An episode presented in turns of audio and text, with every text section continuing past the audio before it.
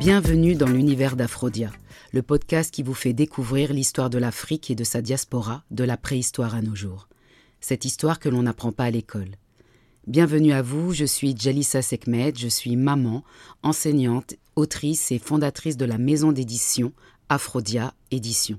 Une maison d'édition jeunesse spécialisée dans l'histoire de l'Afrique, des Amériques et des Antilles. Pourquoi Lorsque ma fille aînée a commencé à me poser des questions sur notre histoire, je n'ai pas trouvé de support adapté à son âge. C'est pourquoi j'ai créé Aphrodia pour aider les parents, les enseignants et vulgariser cette histoire au plus grand nombre, en proposant des outils et des livres pédagogiques, historiques et ludiques. Et oui, car tant que les lions n'auront pas leur propre historien, les histoires de chasse continueront à glorifier le chasseur. Dans ce nouvel épisode d'Aphrodia Podcast, nous allons expliquer ce qu'est le Black History Month. Mais surtout, nous poser la question suivante. Le Black History Month est-il transposable dans un contexte français? Pourquoi et quels en seraient les objectifs?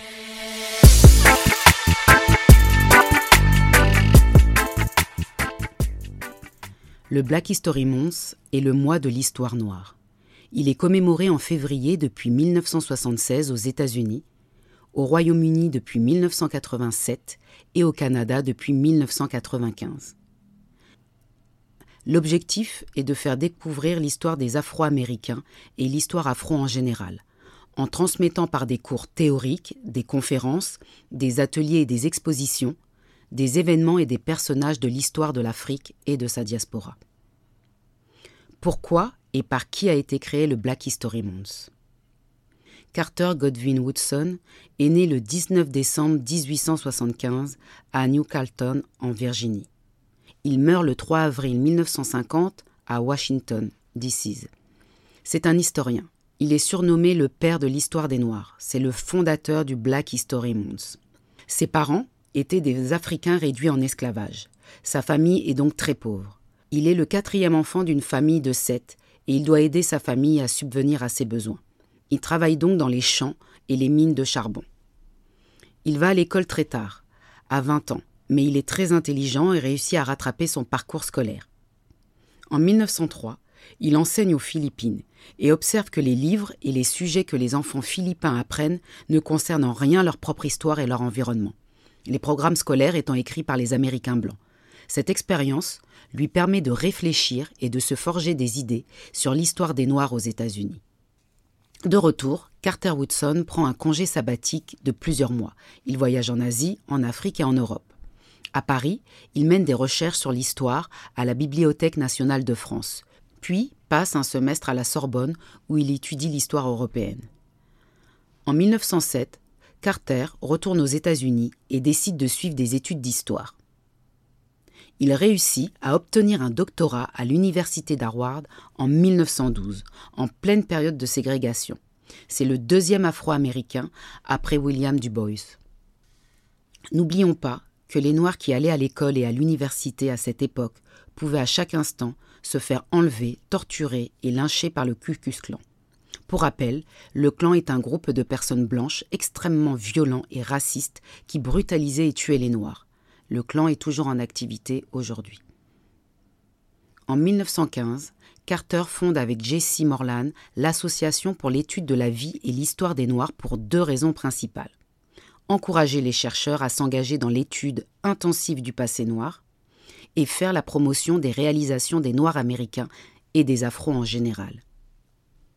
Cette association est une réponse au manque d'informations sur les réalisations des Noirs accessibles au peuple.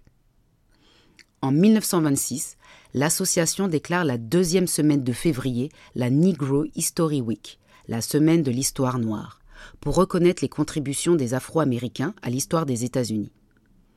Cette semaine a été choisie car elle comprend l'anniversaire de Frédéric Douglass, qui influença fortement le mouvement abolitionniste américain. À cette époque, peu de Noirs lisent. Très peu de gens ont étudié l'histoire des Noirs, et celle-ci n'est pas incluse dans les manuels avant la création de la Negro History Week.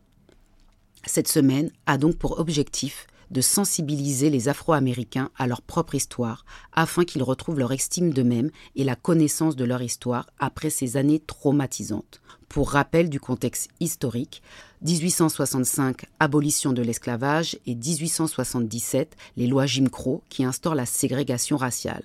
Donc nous sommes dans un environnement extrêmement raciste et violent. Le travail incroyable de Carter fournit aux enseignants afro-américains les ressources nécessaires pour introduire l'histoire noire dans leurs pratiques pédagogiques. Les contributions des Afro-Américains à l'histoire des États-Unis sont totalement méconnues du grand public. Woodson déclare Nous avons une histoire magnifique derrière nous. Elle se lit comme l'histoire d'un peuple dans un âge héroïque.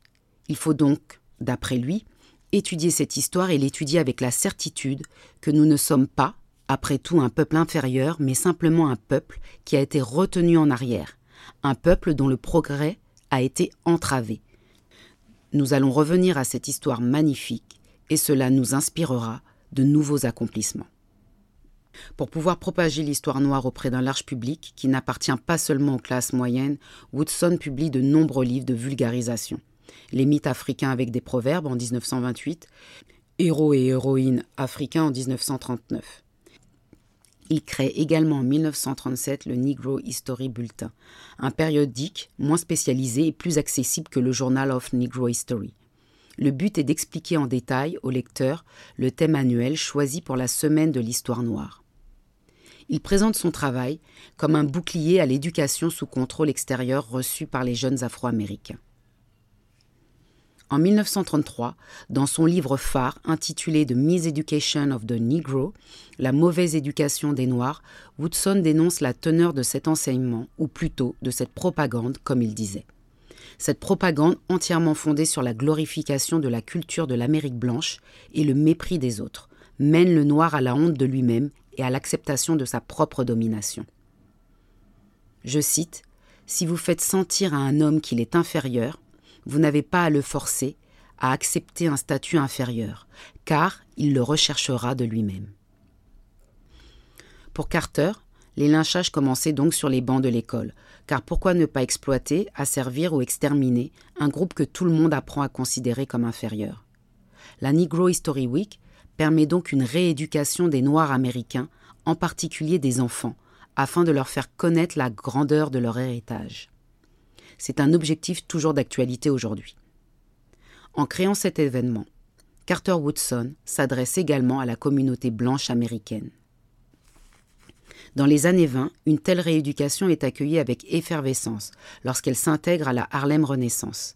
La Harlem Renaissance est un mouvement culturel qui s'étend à de nombreux domaines créatifs, musique, photographie, peinture et surtout la production littéraire.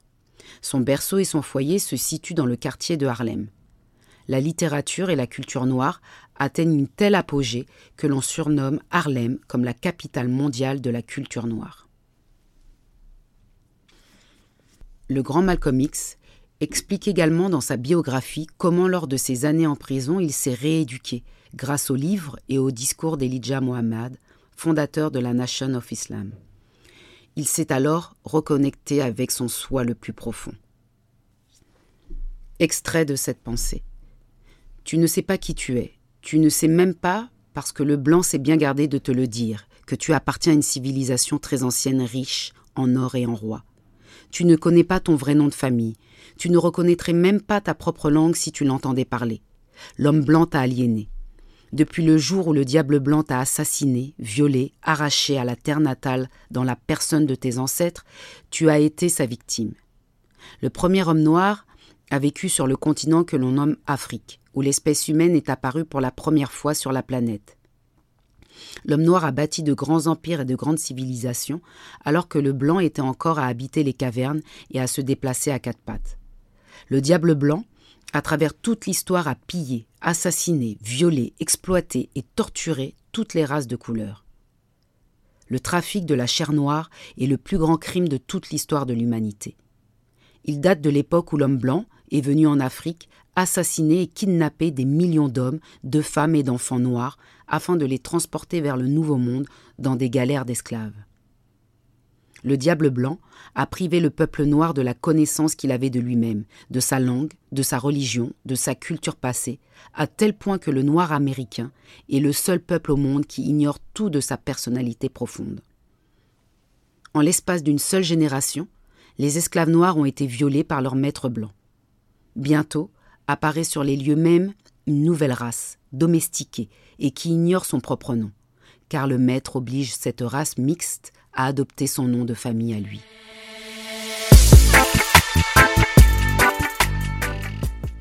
Après la Seconde Guerre mondiale, les luttes pour l'indépendance en Afrique, le développement du Black Power, du panafricanisme et de l'afrocentrisme favorisent l'émergence du Black Studies Movement, qui milite pour l'établissement de départements d'études noires dans les universités américaines, ainsi qu'une révision des programmes scolaires. Jusqu'à la mort de son créateur en 1950, la Negro History Week ne cessa de prendre de l'importance dans la communauté noire américaine. L'événement inspire les écoles et les communautés du pays à organiser des célébrations locales, à créer des clubs d'histoire et à organiser des spectacles et des conférences. À la fin des années 60, la semaine de l'histoire des Noirs est rallongée et devient le mois de l'histoire noire sur de nombreux campus universitaires. Entre la Negro History Week et le Black History Month, il y a eu le mouvement pour les droits civiques qui a permis d'éveiller les consciences aux États-Unis. En 1976, le président Gerald Ford a officiellement reconnu le mois de l'histoire des Noirs aux États-Unis. Aujourd'hui, le mois de l'histoire des Noirs poursuit son développement en continuant à transmettre à travers des activités telles que des expositions, des pièces de théâtre, des films, des visites de musées, des conférences et des discours, souvent prononcés par une personnalité noire locale. Il est devenu un rendez-vous civique annuel commun aux Blancs et aux Noirs. En France. En France, il y a eu des événements autour du Black History Month depuis une dizaine d'années, mais qui n'ont pas eu, selon moi, l'accueil mérité. La population française n'étant pas encore prête pour trois raisons principales. Les Afros de France sont plus ou moins proches de leur culture. Ils ont généralement des liens avec les Antilles ou l'Afrique, contrairement aux Afro-Américains, donc ils n'ont pas forcément besoin de reconnexion historique et culturelle. La non-existence d'une communauté noire forte et soudée sur le territoire français et le principe républicain qui préfère voir des citoyens identiques à la différence d'autres pays qui identifient les personnes selon la race ou les groupes ethniques, comme les États-Unis par exemple. En France, le communautarisme est tout de suite mis en avant. Louis Georgetin, ancien président du CRAN, donc le Conseil représentatif des associations noires, explique Ce n'est pas le moi proprement parler que les gouvernements rejettent, mais plutôt la cause noire en elle-même. Elle est hors logiciel, du domaine de l'impensé. De l'avis de ses partisans, c'est justement puisque l'État, les politiciens et l'opinion ne connaissent pas l'histoire des Noirs en France qu'une manifestation comme le Black History Month devrait être instaurée. Des personnalités telles que Maboula Soumaro, Françoise Vergès ou encore Okaya Diallo défendent toute l'idée d'un Black History Month à la française. Elles ont toutes organisé des manifestations. En, 2012, la salle Félix Eboué du ministère de l'Outre-mer était comble pour accueillir Kathleen Cleaver, ancienne chargée de la communication du Black Panther Party. La militante américaine était l'invitée d'honneur du Black History Month français. Depuis 2013, Maboula Mauro préside l'association Black History Month, dédiée à la célébration de l'histoire et des cultures du monde noir. En 2015, Malak Shabazz, l'une des filles de Malcolm X, était de passage à Paris à l'invitation du cran. Aujourd'hui, en 2023, avec le développement des réseaux sociaux, le résultat reste le même. Il n'y a pas de manifestation d'ampleur pour le Black History Month, même si on sent un intérêt furtif de la part de la nouvelle génération. Et vous, euh, qu'en pensez-vous? Faudrait-il un moment où tous les enfants partageraient autour de cette histoire dans les écoles? N'oublions pas que la France a été une puissance colonisatrice et meurtrière, ce qui engendre des conséquences jusqu'à aujourd'hui en Afrique et dans les Antilles. Faut-il que cette histoire soit transmise hors cadre scolaire grâce à différentes initiatives personnelles ou associatives? Si vos enfants reçoivent des remarques telles que les Africains n'ont jamais rien inventé, pourquoi les Africains sont-ils pauvres? Pourront-ils citer Imhotep qui a construit la pyramide à degrés ou encore Gareth Morgan qui a inventé le feu tricolore? Pourront-ils expliquer que l'Afrique n'est pas pauvre, mais que c'est un continent appauvri? À quel moment nos enfants apprendront que les Égyptiens étaient africains, que les marrons ont libéré les esclaves? Pour les enfants qui ont une famille qui peut leur transmettre cette histoire, ils connaîtront donc cette histoire. Mais pour les familles qui ne peuvent la transmettre pour de nombreuses raisons, maman solo submergée, ceux qui ne connaissent pas cette histoire car elle n'a pas été transmise, ou qui n'ont pas de support adapté, où vont-ils trouver cette connaissance? Où vont-ils trouver des informations fiables? C'est pourquoi Aphrodia pense qu'un Black History Month serait nécessaire, pas seulement pour les enfants afro, mais pour tous les enfants et adultes, afin de découvrir cette histoire méconnue. Pour ce qui est de l'engagement d'Aphrodia, nous allons continuer à vous accompagner en vous proposant des ouvrages pour tous les âges et en ouvrant, à la fin de l'année 2023, Aphrodia School. Vos enfants pourront alors découvrir cette histoire magnifique avec pédagogie, progression et dynamisme. Ils seront donc incollables. N'hésitez pas à me partager sur les réseaux par mail votre avis, car c'est ensemble que nous construirons l'avenir. Comme le disait notre frère Omotunde, il faut rapatrier l'Africain avec lui-même. Nous, nous sommes partis avec l'esclavage à 4000 kilomètres mais sur le continent, certains sont partis de l'intérieur d'eux-mêmes. Si vous entendez ce message, c'est que vous avez écouté l'épisode en entier et pour cela je vous en remercie. J'espère que vous avez apprécié cet épisode et si tel est le cas, laissez-moi un avis avec des étoiles sur votre plateforme d'écoute et partagez cet épisode. Je vous embrasse aux quatre coins du monde et retrouvons-nous le mois prochain pour un nouvel épisode d'Aphrodia Podcast.